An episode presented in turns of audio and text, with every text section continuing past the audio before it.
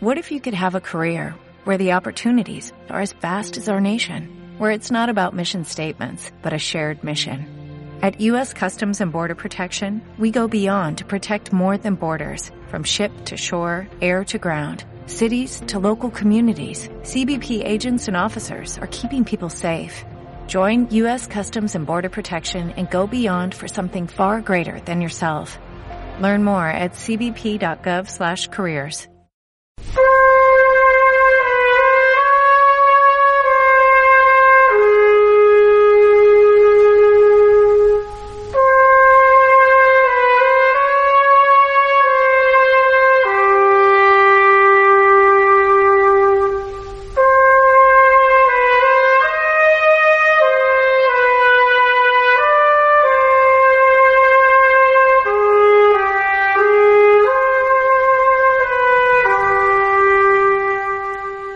Tal vez no sea un buen actor, pero sería aún peor si hiciese otra cosa. Sean Connery no era un actor excelente, pero se defendía bastante bien gracias a su porte y carisma, en una industria del cine a la que Jean-Luc Godard llamó cosmética. En Cinómanos Habituales estamos seguros que si hablásemos de otra cosa que no fuera cine, haríamos un pésimo programa.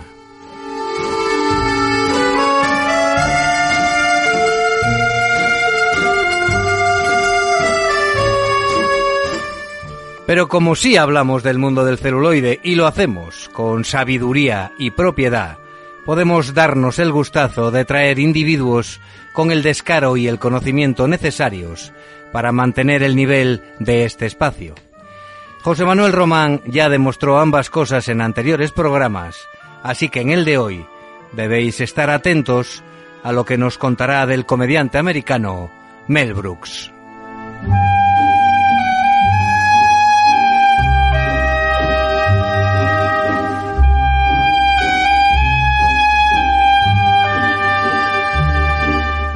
Tras Halloween, su fiesta favorita, claro está, Rafa Bravo hablaría sobre estrenos y novedades escalofriantes. Pero obligaciones laborales de última hora le impiden estar hoy en los estudios de Vances Candamo. Así que ya sabéis, la próxima semana, taza y media.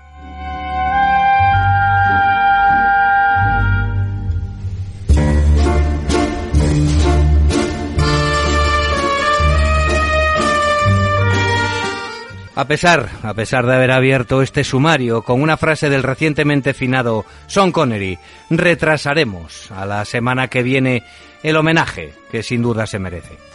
En su lugar repasaremos vida y obra de otro británico, no tan apuesto como Connery, pero con un talento fuera de lo común detrás de las cámaras. Mr. Riley Scott.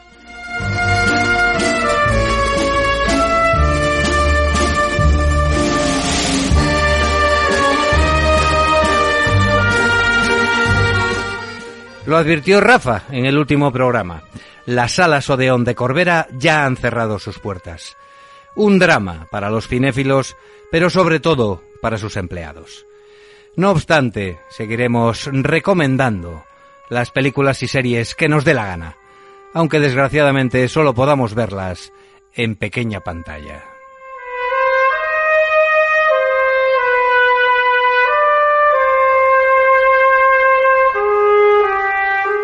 Para finalizar el programa, pues música, como siempre. Lanzaremos a las ondas dos canciones que formaron parte de la extraordinaria banda sonora de Telma y Luis, película dirigida por el mencionado Riley Scott.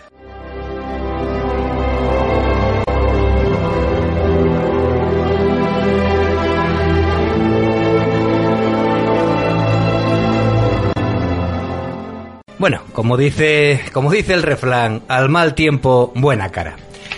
Así que, bueno, nos hemos traído a los estudios de APQ Radio a José Manuel Román para que nos alegre un poco estos aburridos y pandémicos días, hablándonos de un comediante americano, irreverente y feo, que aún vive en Los Ángeles. Se trata de Mel Brooks. Buenas noches, José Manuel. Hola, buenas noches. ¿Qué tal estás? Yo bien, ¿y tú? Pues fenomenal, con ganas de pasar un rato ameno, divertido y poniéndole buena cara a este tiempo que no, que no, que no la tiene tan buena. Que no la tiene, efectivamente.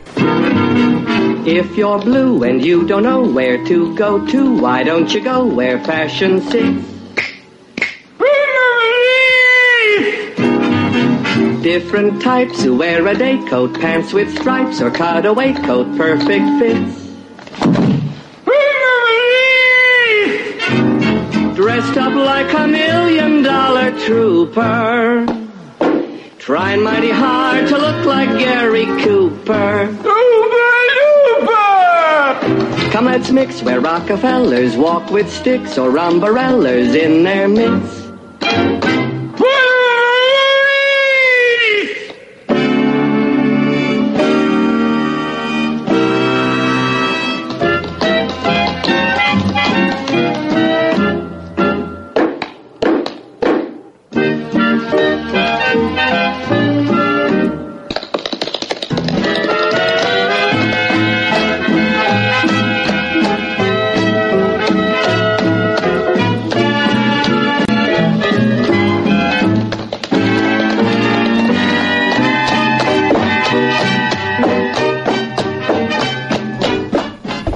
Bueno, estamos escuchando este número musical del jovencito Frankenstein entre la, con la criatura y el doctor Frankenstein. Bueno, es una forma de empezar el programa, pues eh, chula me parece a mí, que es con un estándar del jazz de los años 20 americano, Putting on the Rich, cantado a dúo entre el doctor Frankenstein, como tú dices, Frankenstein. Frankenstein y su criatura, que hace lo que puede para, para pronunciar bien la Sí. frase, pero que es incapaz. Y lógicamente me parece una forma muy original y muy, y muy buena de empezar el programa, ¿no? Sí, así es. ¿Qué, qué nos cuentas de su creador, no? De, de, Bueno. de este tío, de Mel Brooks. Cuando me invitaste por tercera vez, tú corres el riesgo, corres riesgos innecesarios. No, no, qué va, Jesús. La, gente está encantada. a venir al programa, pues eh, digo yo, "Ah, ¿y qué hablo yo? Porque yo ni soy erudito del cine, ni soy un aficionadillo de poca monta, pero bueno, se me ocurrió, no sé por qué hablamos de Mel Brooks, y dije, joder, pues sería bueno hacer un programa, pero para reírnos un poquito, ¿no? Claro. No hacerlo desde un punto de vista Serio. serio, porque ni soy el mayor experto en Mel Brooks, ni, ni, ni incluso me gustan todas sus películas. Hay algunas que no trago y, y incluso algunas que no he visto, ¿no? Pero hay alguna, como es la esta del jovencito Frankenstein, que luego hablaremos más sobre ella, si, si llega el caso. Sí, porque es la que más que, merece la pena. Sí, que seguramente está entre las 10 mejores películas de humor de Sí. comedias de la historia del cine, ¿eh? seguramente. Sí, sí, yo estoy de acuerdo. Y bueno, pues eh, bueno, pues vamos a hablar de Mel Brooks, pero yo te propuse un juego que era amar- hablar de Mel Brooks, pero pero también escuchar alguna escena Sí. de sus mejores películas eh, y reírnos un poco de sus chistes, ¿no? De sus chistes de lo absurdo, de sus chistes de lo irreverente, eh, chistes que bueno son a mi juicio en, algún sentido bastante avanzados para la época. Y aunque el cine por la radio se ve mal lógicamente pero pero y, vamos a hacer spoilers ya ya lo decimos de antemano pero bueno se trata de películas que son de los años 70 60 y bueno pues el que no la haya visto pues le van a quedar ganas de verla y, y tampoco pasa por nada por destripar alguna cosa no No, porque además estamos hablando de películas que son comedias y que no tienen precisamente pues pues un final como pueda tener yo que sé el sexto sentido, ¿no? que si haces aquí un spoiler del sexto sentido el que no lo haya visto pues le jodiste la película.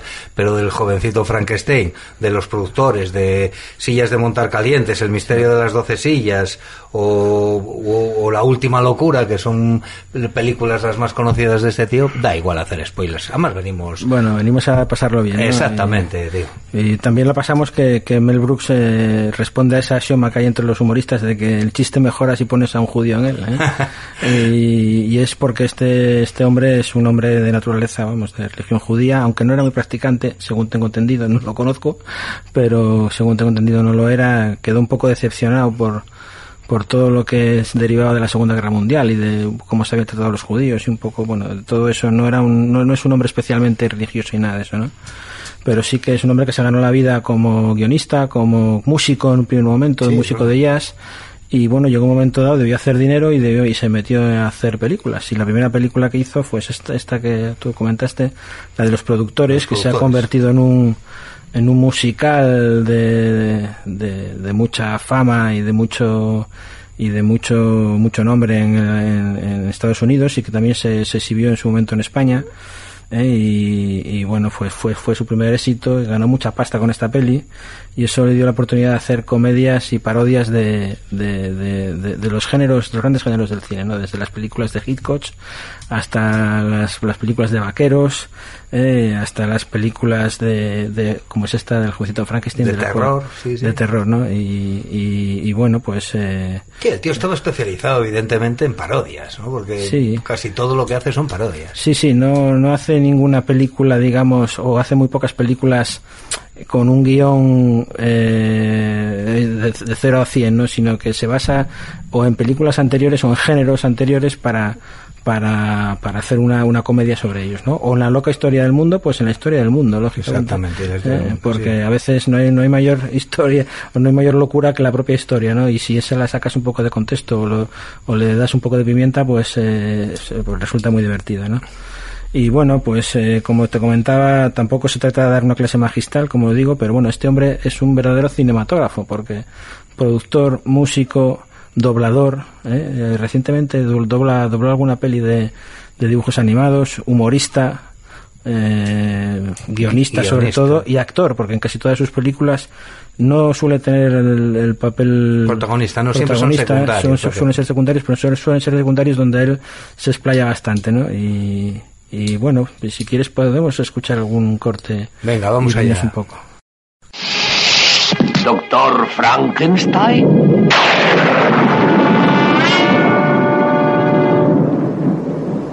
Frankenstein. ¿Me toma el pelo?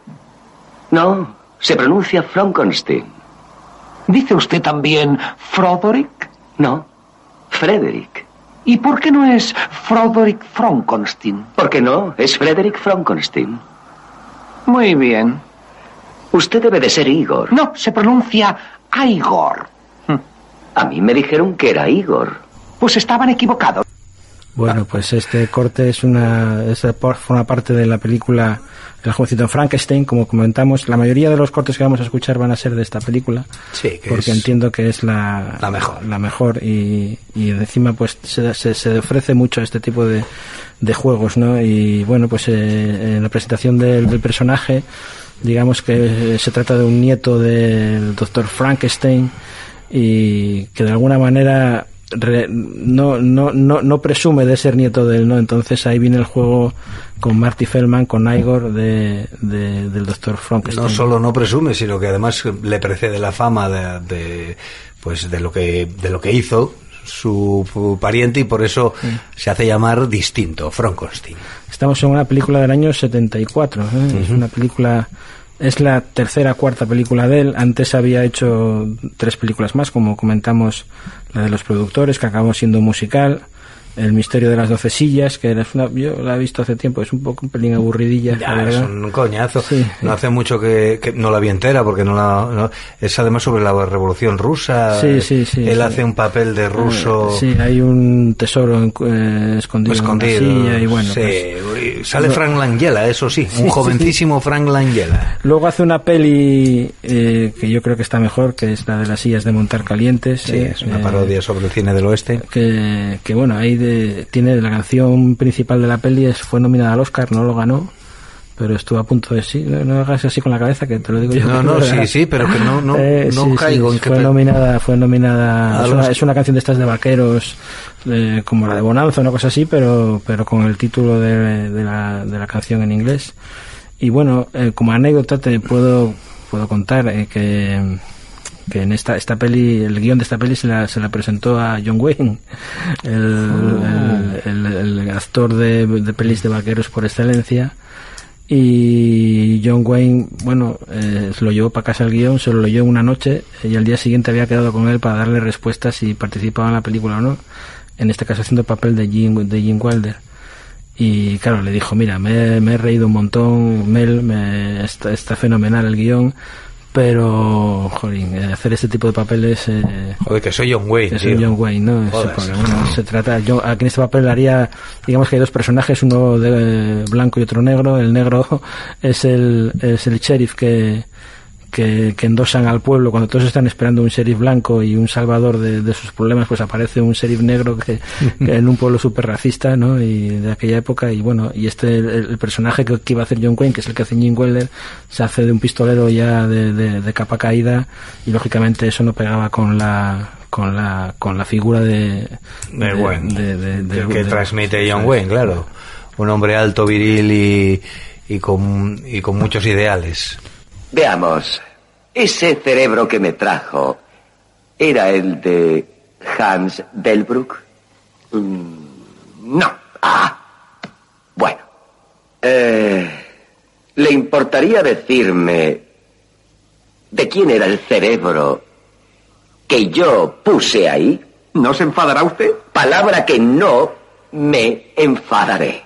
De A no sé qué. A no sé qué. ¿Mm? ¿A qué? A normal. A normal. Estoy seguro de que ese era el nombre. Está diciendo que le he puesto un cerebro anormal a un gorila de dos metros cuarenta de alto y un metro treinta de ancho. ¿Es eso?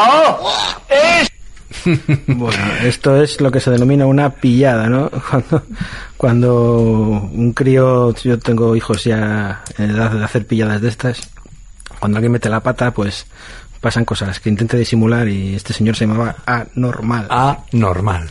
Bueno, pues esto lógicamente, como en la escena con las caretos que pone Marty Feldman, pues Igor es mucho más divertido.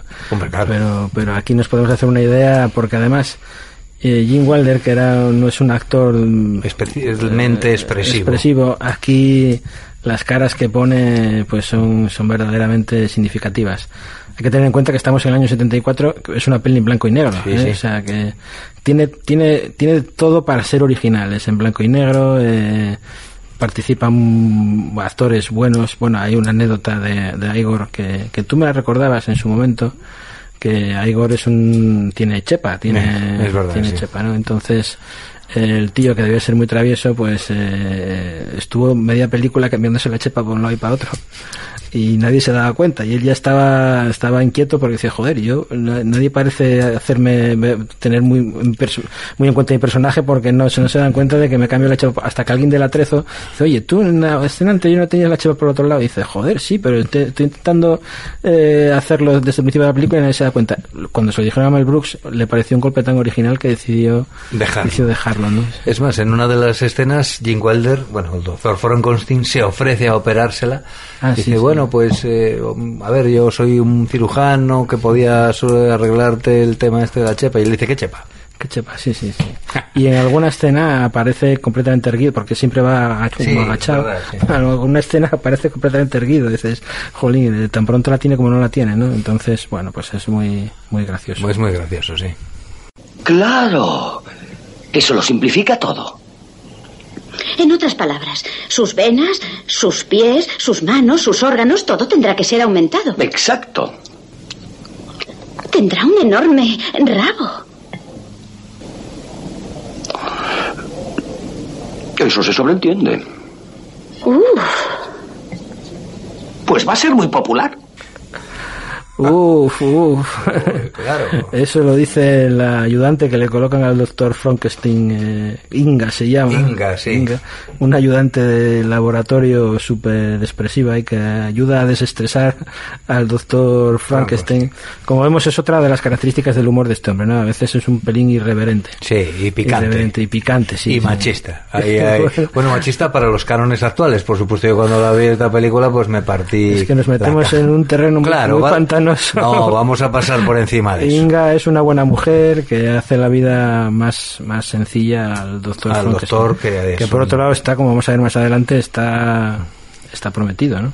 Sí, porque luego llega su mujer, efectivamente. Llega su, su prometida. Su prometida, su mujer no. Eso, eso, eso razón. es un término que antes no se utilizaba tanto, ahora se utiliza eso. Antes, perdón, que ahora no se utiliza, pero, Pero antes, antes sí. mi prometida. Mi ¿eh? Que-. Que, era más que la mujer, porque mandaba más que la mujer, seguramente. Yo sé que, que, bueno, el cine este que hace, o que, o que hizo, eh, Mel Brooks está basado en, bueno, pues en las bufonadas, en las payasadas, ¿no? Sí, El famoso eh, slapstick este. Slapstick era, bueno, pues que es un término in- lógicamente inglés o americano que hace referencia al amor físico, ¿no? Es un subgénero de la comedia eh, donde hay payasadas, hay tortazos, hay Un poco eh, como un poco el- bruto, ¿no? Sí. Como el cine incluso mudo a veces, sí, ¿no? sí, de, de Charlotte o de Eso, eso, o de eh, Harold Lloyd y de, o- bueno, de los eh, también un poco de los hermanos Max, Marx, Sí. Eh, que también, si no me equivoco, eran judíos. Si no, Sí, no sí, eran judíos, sí, eran sí, judíos. sí. Eso de el chiste mejora si pones a un judío, pues si pones a, a tres ya ni te cuento. Eh, eran, eh, eran cuatro los Mars, sí, había cuatro. Lo que pasa que uno no bueno, salía. pero uno era el uno era salía poco, ¿no? Sí, y además era el guay, no era el que hacía bufonadas, era digamos Harpo chico, cepo y Groucho. y Groucho. Sí, es verdad, eran cuatro. Bueno, como vemos, eh, pues tendremos muy preparado el programa. Hombre, si lo tenemos preparado, como siempre, tío. No, no, pero bueno, eh, sí que sí que guarda un poco relación con ese humor de los hermanos Marx y, y, y bueno, en esa línea, ¿no?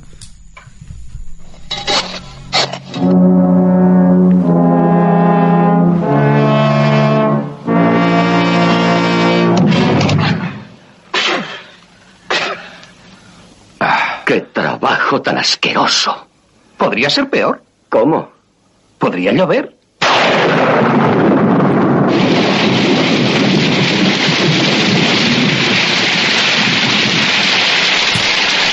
Bueno, igual que antes era un chiste irreverente, ahora es un chiste obvio, ¿no? Pero Sí. también en cierta medida son son divertidos, ¿no? Eh, y bueno, esta es la escena en la que van a recopilar partes de, ¿De cadáveres? de cadáveres y, y, lógicamente se tienen que, que meter en las tumbas y desenterrar y, y enfangar y, y, y dice el doctor, joder, podía, podía ser peor, podía llover y, y- efectivamente se pone a llover, ¿no?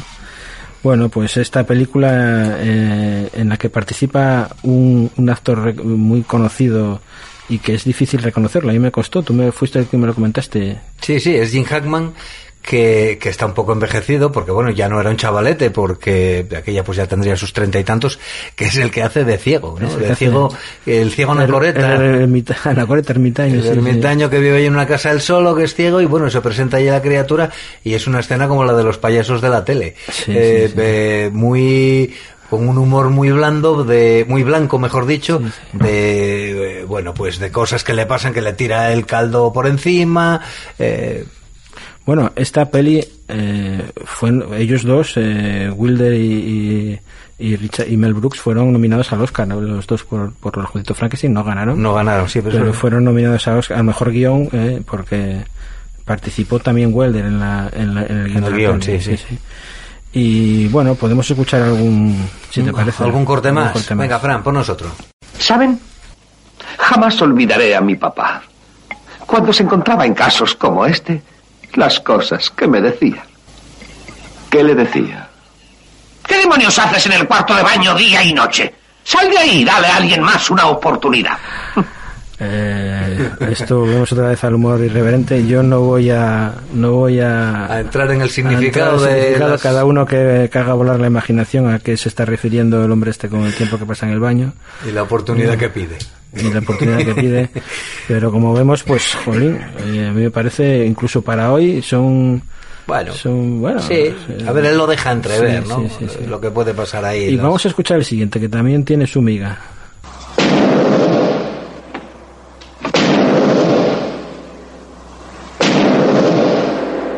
Vaya par de aldabas.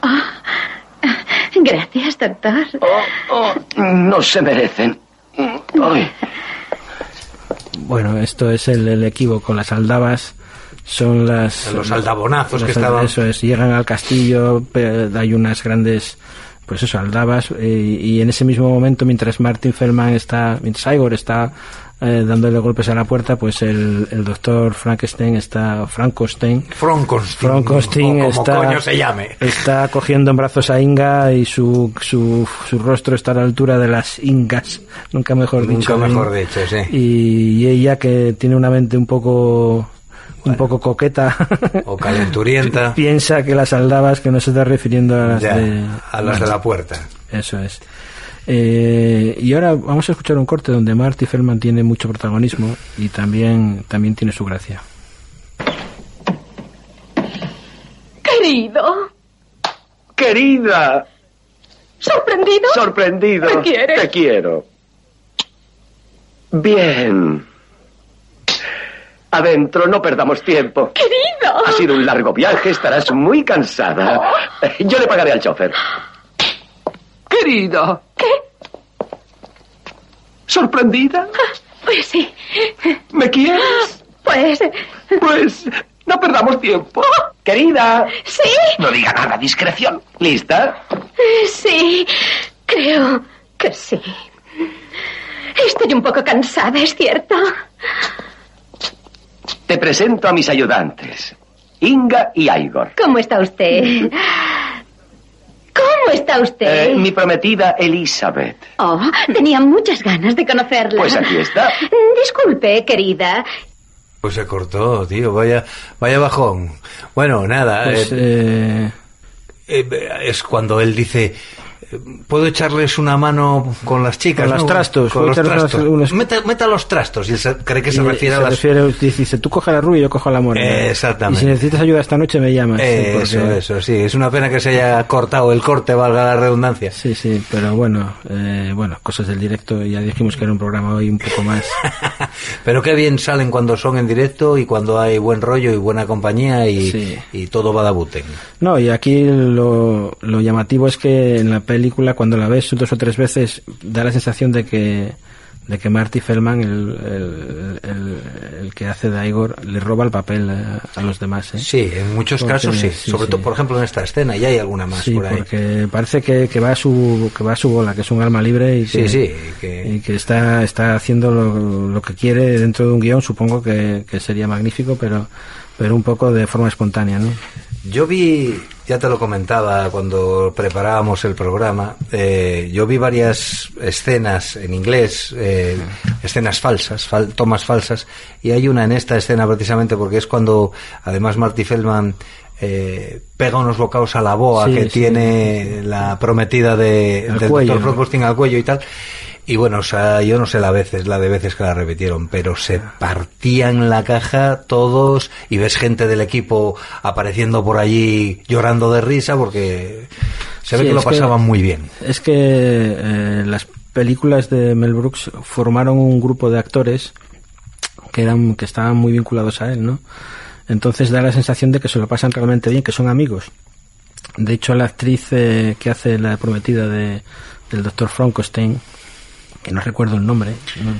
Es una actriz de origen alemán, no, bueno, no, no me recuerdo, salen varias películas de, de él. De hecho, eh, la nominación a los no, en la, en la película de Madeline Kahn. esa esa Madeline Kahn Sillas de Montracalientes que creo que fue la primera película que hizo con él cuando cuando estaba todavía pendiente de si le daban el papel o no le dijo Mel, Mel Brooks le dijo que le enseñara las piernas y dijo ya joder no pensaba que tú eras de ese tipo de, Sí, de como- personajes no como este famoso Sí, productor productor este que Es- estará en la cárcel. eh, y él le dijo no, no, que es que iba a hacer la- una escena similar a la de Marlene Dietrich en, en alguna de sus, en Cabaret en alguna de sus películas.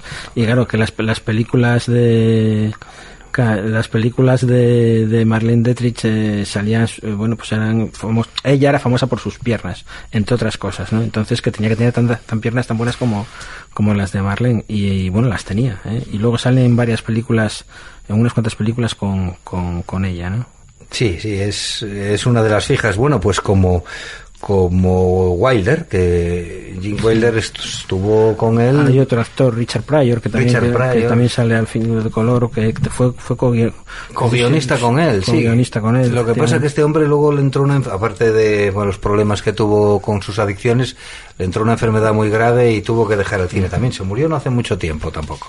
Y bueno, eh, también hay que decir que Mel Brooks, como decíamos que era un cinematógrafo, también produjo en sus mismos años o años posteriores, en los primeros 80, produjo películas bastante importantes, como fue la del Hombre Elefante. Sí, señor, de eh, David Lynch. eh, pues esas películas que él, aparte de hacer películas absurdas y, y humorísticas como estas, pues luego invertía también en este tipo de, de pelis, ¿no? Que además fue una película pues muy premiada y con un actor y con un director que era Lynch muy, muy, muy prestigioso. Era... Bueno, en aquella época, de, de este- de- ¿cuántas películas llevaría Lynch de Nah, muy, Muchas. muy- una o dos. Debió ser de las, de las primeras, es del 80. No, y tú antes una que era muy rara, también me acuerdo cómo se llama, que era rarísima, David Lynch. Bueno, es que las películas de David Lynch o las amas o las odias. De todas maneras, El hombre elefante, que podríamos dedicar un programa entero a ella, es una muy buena y muy grande película con, con Hopkins y es eh, John Hart es el que hace de, Sí, de que hace de de- Merrick, que es el hombre elefante. hombre elefante, ¿no? Y además está basado en una historia real, que es lo que más te acongoja. Iba a decir otra palabra, pero... bueno, eh, si te parece, vamos con último corte de... Vamos allá. ¡Hable, hable! ¿Por qué no habla? No. Ya, ya veo que no puede hacerlo. Estoy. Yo. ¡Oh, Dios mío! Uf. Estoy, estoy comprometida. Además, no me había. Jamás, jamás había. ¡Oh! ¡Oh! ¡Ay! ¡Oh! ¡Oh! ¡Oh! Dulce misterio de la vida, al fin te he encontrado. ¡Oh! Por fin conozco el secreto de todo.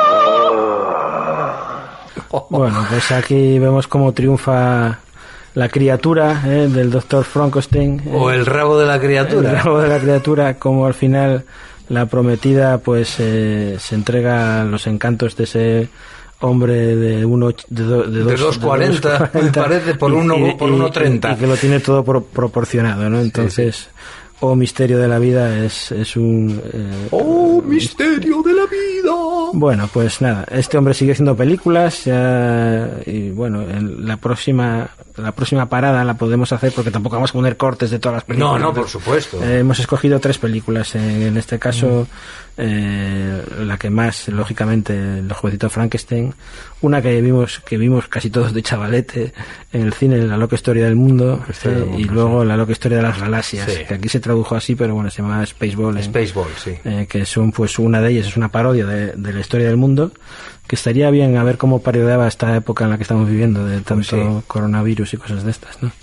Eh, bueno pero que narra un poco la historia del mundo desde los orígenes hasta bueno si no me equivoco tuvo una segunda parte que, que iban hasta en la luna por ahí si no, si no me quiero equivocar no pero bueno vamos a dedicarnos más bien a, a la, a la película del año 81 de la historia del mundo donde aparecen personajes como Luis Luis XIV Torquemada eh, Moisés eh, Es verdad. Con los 15 mandamientos como vamos Sí, a ver más tarde. 15, pero que bueno, sí. Eso es, y, y después pues con la loca historia del mundo, de las galaxias, perdón, que bueno, que es una película, la verdad es que no tiene, tiene eh, momentos buenos y momentos hilarantes y momentos bastante agobiantes. Momentos que vamos, horribles. Sí, sí, pero, pero bueno, tiene algún, algún corte chulo, como el que vamos a escuchar ahora, pues luego cuento una pequeña anécdota que tengo con él. si Venga, vamos allá, Frank. Bien, preparados para atacar. ¿Preparados para atacar? A la cuenta de tres. Uno, dos. ¿Qué ha pasado? ¿Dónde están? No lo sé, señor. Deben llevar Kerjets en esa cosa. ¿Y qué tenemos nosotros en esta? ¿Una batidora? No, señor. ¡Encuéntrales! Sí, ¡Cójales! señor. Prepárense para la velocidad de la luz. No, no, la velocidad de la luz es muy lenta. La velocidad de la luz lenta. Sí, tendremos que utilizar la velocidad absurda. Velocidad absurda. Señor, jamás hemos ido tan deprisa. La nave no la resistirá. ¿Qué le pasa, coronel Sandur? ¿Tiene miedo? Preparen la nave. Preparen la nave para velocidad absurda. Abróchense los cinturones. Cierren todas las entradas y salidas. Suspendan todas las huelgas. Procuren asegurar a todos los animales del zoológico. Déjeme eso inmediatamente, jodido oficial. Escuchen esto. ¡Velocidad absurda! Señor, abróchese el cinturón. ¡Déjese de abrochados! ¡Velocidad absurda! ¡Ya!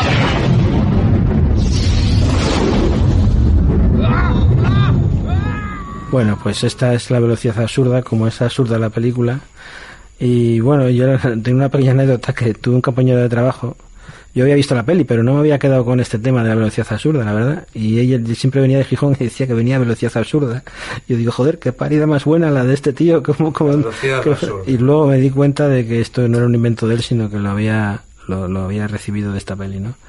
Bueno, esta película eh, trata de, de, hacer una parodia de la Guerra de las Galaxias, que en los años 80 pues era el tope gama de, del cine en aquella época. Tengo muchas anécdotas yo con la Guerra de las Galaxias, un día te las cuento, pero... Un día vienes a hablar exclusivamente de la Guerra de las Galaxias. Eh, que ha envejecido muy mal a mi juicio. Eh, bueno, yo las tres primeras no. Lo que sí envejecerá desde mi punto de vista peor es dentro de unos años cuando veamos todas estas secuelas, precuelas y mierdas que pusieron. Pero no te crees, no hace mucho que vi no la Guerra de las Galaxias, vi el retorno del Jedi, no, el Imperio contraataca y me sigue gustando mucho. Sí, igual es la mejor de las tres primeras, el Imperio contraataca, pero yo esta esta saga y la de el Doctor eh, sé el nombre, el, arqueólogo famoso. Ah, el Indiana Jones. Indiana Jones, yo creo que. Eso está agotado ya desde hace mucho tiempo. Han envejecido bastante Muy, eso sí, algunas. gustos.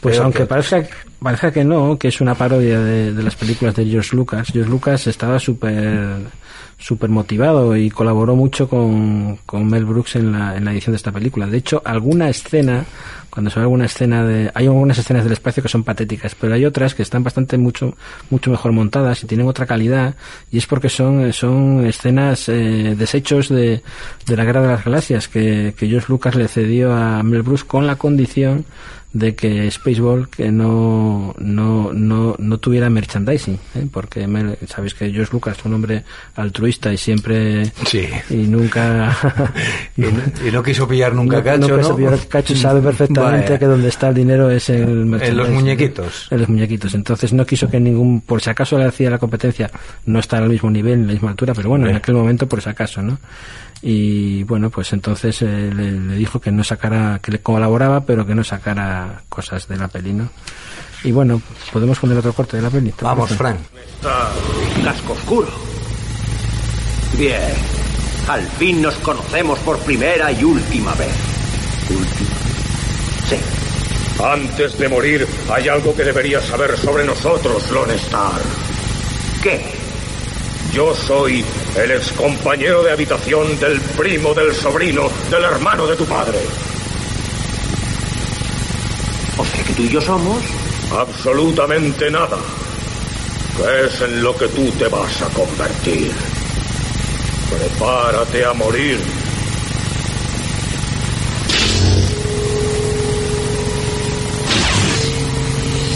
Posees el anillo y veo que la tienes tan larga como la mía.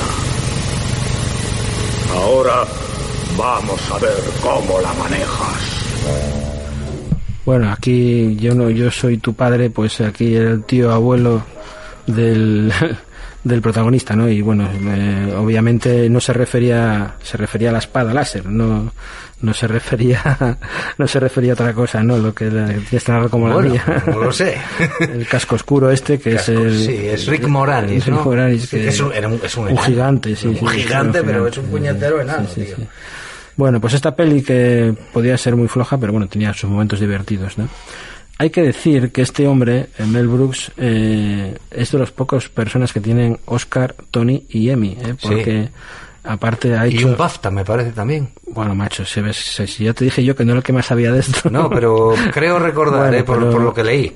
Eh, y, y, bueno, que también hizo cosas en la televisión. Hizo una cosa que a ti te gusta mucho. Ah, que sí, hombre. el, Super Agente 86. Get Smart. Maxwell Smart, ¿no? Maxwell Smart. De hecho, la serie se llamaba así, Get Smart.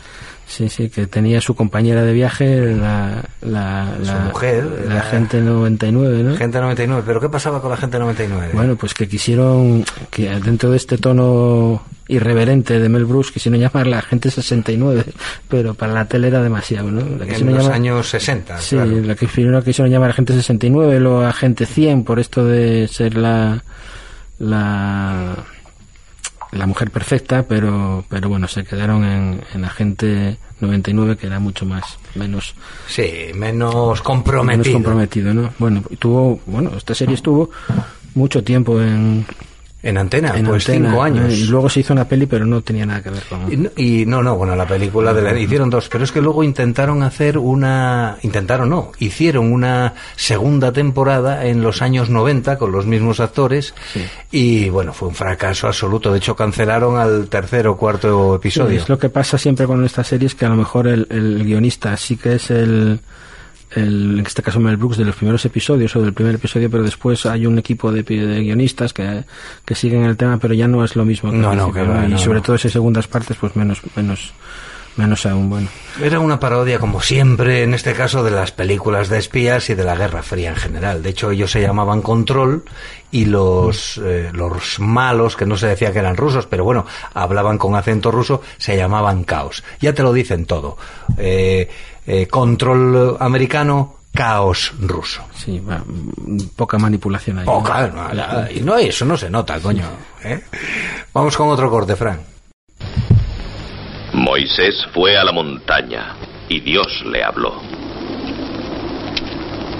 Moisés, yo soy el Señor tu Dios y te ordeno que obedezcas mi ley. ¿Me oyes?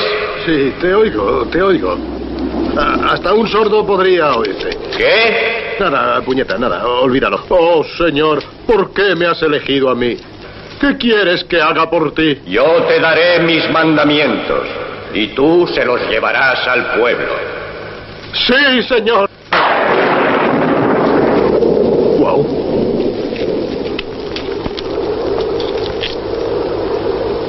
Señor, yo entregaré estos mandamientos a tu pueblo. Oídme, escuchadme, prestad atención. El Señor, el Señor Jehová os ha dado a todos estos quince, bueno, eh, diez, estos diez mandamientos para que todos los obedezcáis. Bueno, en esto dentro de, de la irreverencia que puede suponer hacer un chiste de contenido religioso, esto que, que lo que te quiero decir, ¿no? Que estamos viviendo una época, como vemos en Francia, donde, donde se acometen atropellos contra personas que, que hacen chistes de, de religión, ¿no? De, no vamos a decir de, de cuál, da igual, ¿no? Por si acaso. Por si acaso, pero, pero bueno, pues una de las cosas que decía que decía en alguna entrevista Mel Brooks era ¿cuál es el límite que no cruzaría jamás para intentar hacer reír al público? Su respuesta fue nunca tocaría las cámaras de gas o la muerte de niños o judíos a manos de los nazis. De ninguna manera eso es útil o correcto para la comedia. Es solo de auténtico mal gusto. Todo lo demás está bien. Quiero decir que Sí, que incluye la religión, Sí, incluye podemos el reír sexo, sí, sí. menos de bueno lo que pasó en los campos y en la Eso Segunda es, Guerra que Mundial. eso para él pues tiene cierto, bueno, cada uno tiene su límite en algún claro. punto, en su límite era ese, ¿no? Pero bueno, de lo demás podemos reírnos en cierta medida y, y no estaremos cometiendo ningún No. ningún ningún sacrilegio, ¿no? Ni, yo- ni mucho menos llegar a la violencia por, por esta cuestión. por ¿no? estas cuestiones, claro que no. Bueno, si te parece, ya Vamos con acabar- el último corte, por favor, Frank. Es bueno ser rey. Bueno, es una forma de acabar súper buena porque a a la luz de la actualidad es bueno ser rey, ¿eh? Qué duda cabe que es bueno ser rey porque además, aparte de inmunidad e impunidad, pues te puedes largar a donde quieras. Y ya Sí. lo decían en la película de Brooks, ¿no? Qué Este, bueno. A Luis, Luis XIV creo que era. Sí. Le, acabaron cortando la cabeza. Sí, era ¿no? 14, sí. Tuvo un problema. Aquí ahora somos bastante más benévolos. Los mandamos en avión a, a, a países... Por si acaso que no venga, ¿eh? que hay alguno por ahí que le quiere, quiere resucitar las Bueno, y, hay- guillotinas. y, y, bueno, tema de actualidad, porque sabes que están saliendo cada vez más cosas más, más, Sí. más enfangadas en Más esa cuestión. ¿no? De hecho, ahora pues, salía hoy en la prensa que querían, eh, Dolores Delgado, que es la fiscal general, quiere mandar otro dossier sobre pues más dinero negro que parece ser que tiene por ahí nuestro emérito rey. Bueno, pues como antes como- y ahora, pues lo mismo es, es bueno ser rey. Me parece que eso es una buena. Sí, un buen final, para sí, terminar. para terminar, claro que sí. Este programa tan anárquico, tan. Y que salió también, tío. Bueno, no lo sé. Sí. Hemos intentado pasar un rato agradable y reírnos con este cómico americano que sigue, que tiene la idea de hacer eh, todavía musicales, quiere llevar a- a- a- al musical al Spaceball. eh, Sí, que- en Broadway, madre Sí, mía, sí, con 90 y... con noventa y pico años, que, que lo último que lanzó fue un vídeo con su hijo de cómo tienes que colocarte en Estados Unidos la, la mascarilla, la mascarilla, bueno, o sea, que es un tío que, que está lúcido, está con ganas de hacer cosas y que los viejos rockeros nunca mueren. Nunca mueren, y si no que se lo digan a Brooks y a otros como Clint Eastwood, por ejemplo, que es otro chavalete, ¿eh? Pues sí, sí, sí. Bueno, encantado de que hayas estado aquí con nosotros. No te vayas porque Ah. eh, eh, vamos a seguir hablando un ratín más, ¿vale?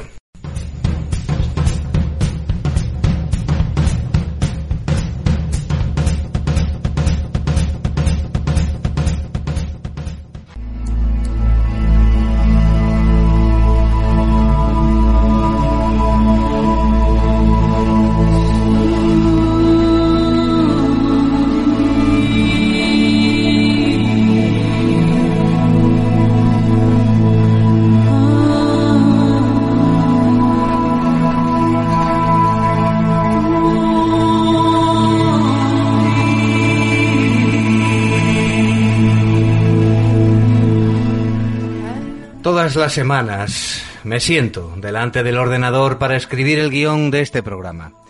Y siempre espero que la inspiración penetre en mi dura mollera para contaros cosas de la gente que hace cine, sin caer excesivamente en la pedantería y dándole un toque un poco gamberro. Para ello recurro muchas veces a los recuerdos de las películas que vi durante mi primera adolescencia, ahora estoy en la segunda, y siempre me vienen a la cabeza dos cintas que me dejaron alucinado cuando las vi. Una era Alien, el octavo pasajero, y la otra Blade Runner. Las dos las firmaba el mismo tipo, un tal Ridley Scott. Y pensé, ¿cómo no he dedicado aún un programa a este tío? Un imperdonable olvido que hoy voy a remediar.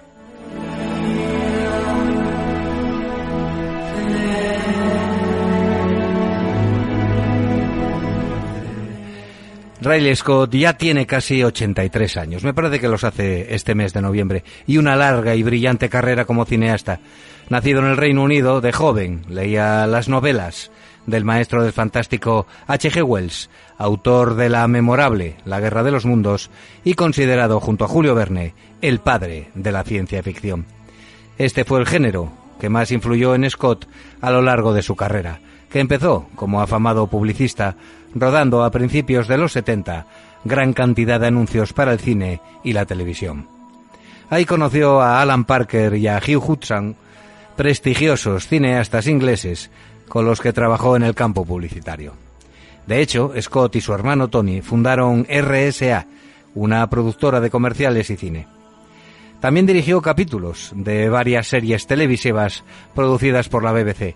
Y entre curro y curro, bueno, pues el bueno de Riley fue a ver 2001, una odisea del espacio, del gran Kubrick, y pensó, esto es lo que yo quiero hacer. Y lo hizo. Aunque no debutó en la dirección de largometrajes con un título de fantástico, sino con un drama histórico ambientado en las guerras napoleónicas. Los duelistas se titulaba. La estrenaron en 1977 con Harvey Keitel y Keith Carradine como cabezas de cartel. Un magnífico debut que obtuvo el premio del jurado en el Festival de Cannes de ese año.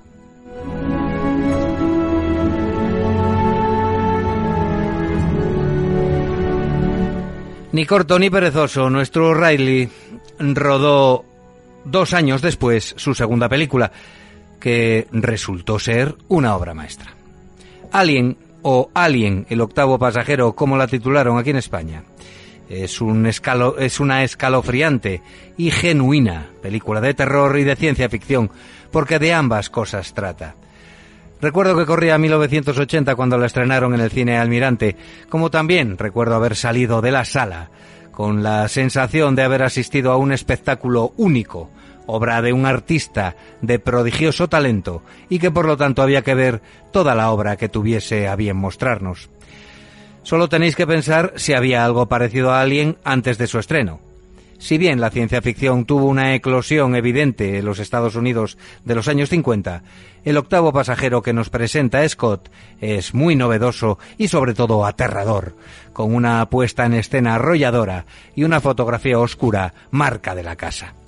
Volví a verla hace unos meses eh, y la verdad sigue siendo una película fresca, con muchos matices de ambos géneros que se ha copiado hasta la náusea, creando una franquicia con resultados entre pobres y regulares, según la secuela que veamos, algunas de ellas dirigidas pues por el propio padre de la criatura, con guiones a mí me parecen un poco confusos, aunque bueno, con su sello inconfundible quizá, bueno, la dirigida por James Cameron, la titulada Alien, el regreso, sea, a mi modo de ver, la más lograda. Me refiero a, bueno, pues por cuanto tiene de vibrante, aventura plagada de escenas violentas y terroríficas.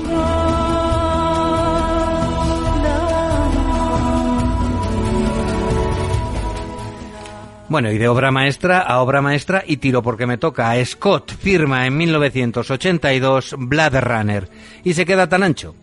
Ahí dejo eso, debió pensar. Con claras reminiscencias a la metrópolis de Fritz Lang, Blade Runner es un clásico incontestable, basado en la novela de Philip K. Dick. ¿Sueñan los androides con ovejas eléctricas?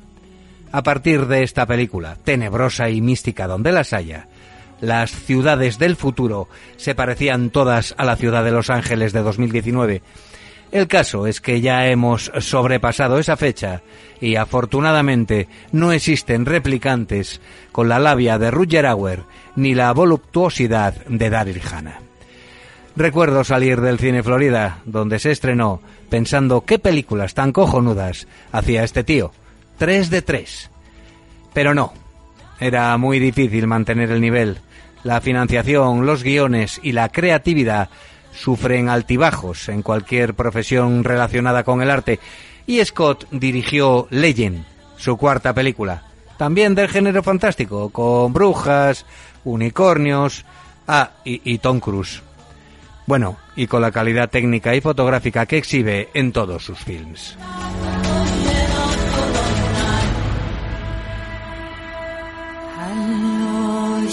Bueno, obviamente, bueno, pues como siempre nos pilla el toro, eh, no tenemos mucho tiempo y no voy a comentar, evidente, todas las películas de este señor. Pero, bueno, a ver, al comenzar la década de los 2000, Scott firma bueno, pues tres grandes títulos, ¿no? Porque primero sufrió un bajón de creatividad y de calidad eh, justo antes de, de, durante la década de los 90, ¿no?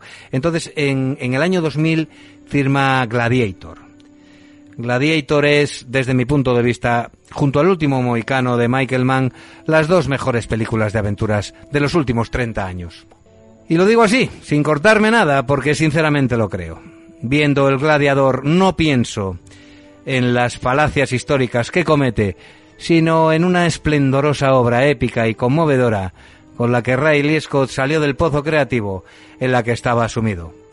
Luego filmó Black Hawk Derribado que es una portentosa película bélica en la que Scott cambia de estilo cogiendo la cámara al hombro y montando las imágenes con planos rápidos, dándole un toque de falso documental.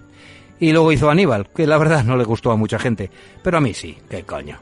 Excesiva y gore, eh, recordemos el banquete que Lecter se da con los sesos de Ray Liotta, tiene la ventaja de centrarse en el personaje del psiquiatra caníbal en un entorno tan adecuado como la maravillosa ciudad de Florencia.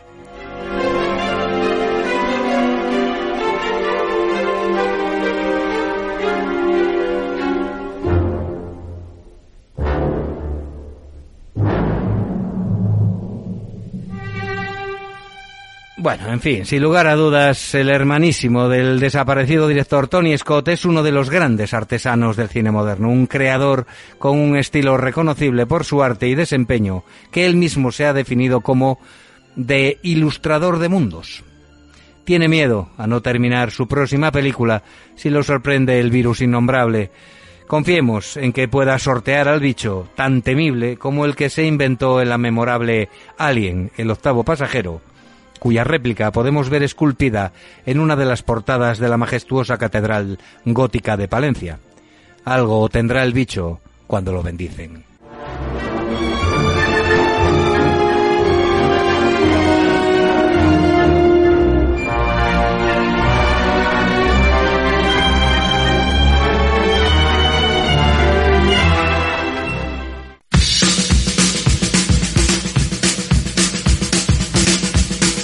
Bueno, como siempre, pillaos de tiempo.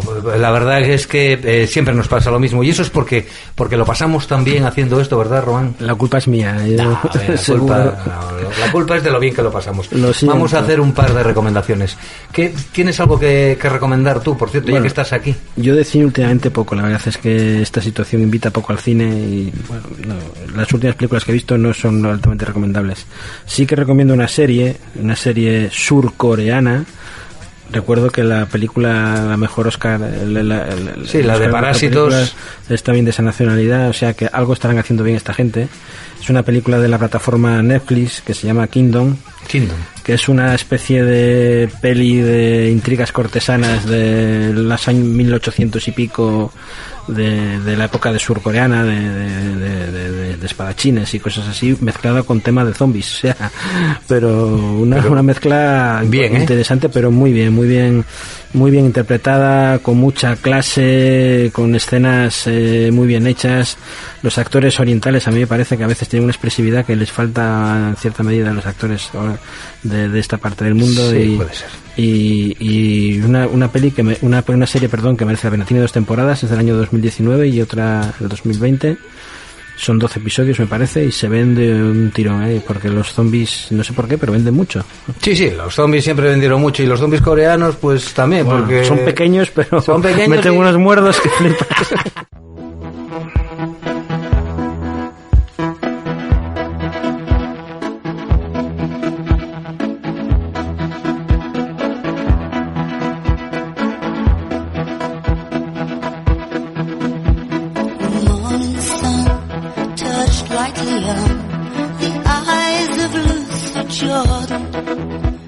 De nuevo, de nuevo, la buena música pone punto y final al mejor y más completo programa de radio sobre cine. Susan Sarandon y Gina Davis se corrieron una buena juerga con dramático final en la película de Riley Scott, Thelma y Luis. Entre risas, eh, carreteras, atracos, polvos y persecuciones, sonaba de fondo una banda sonora exquisita. Ya oís de fondo a una de las exnovias de Mick Jagger, Marianne Faithfull, cantando la balada de Lucy Jordan. Después Frank nos pondrá Wild Night, interpretada por la maravillosa Martha Reeves.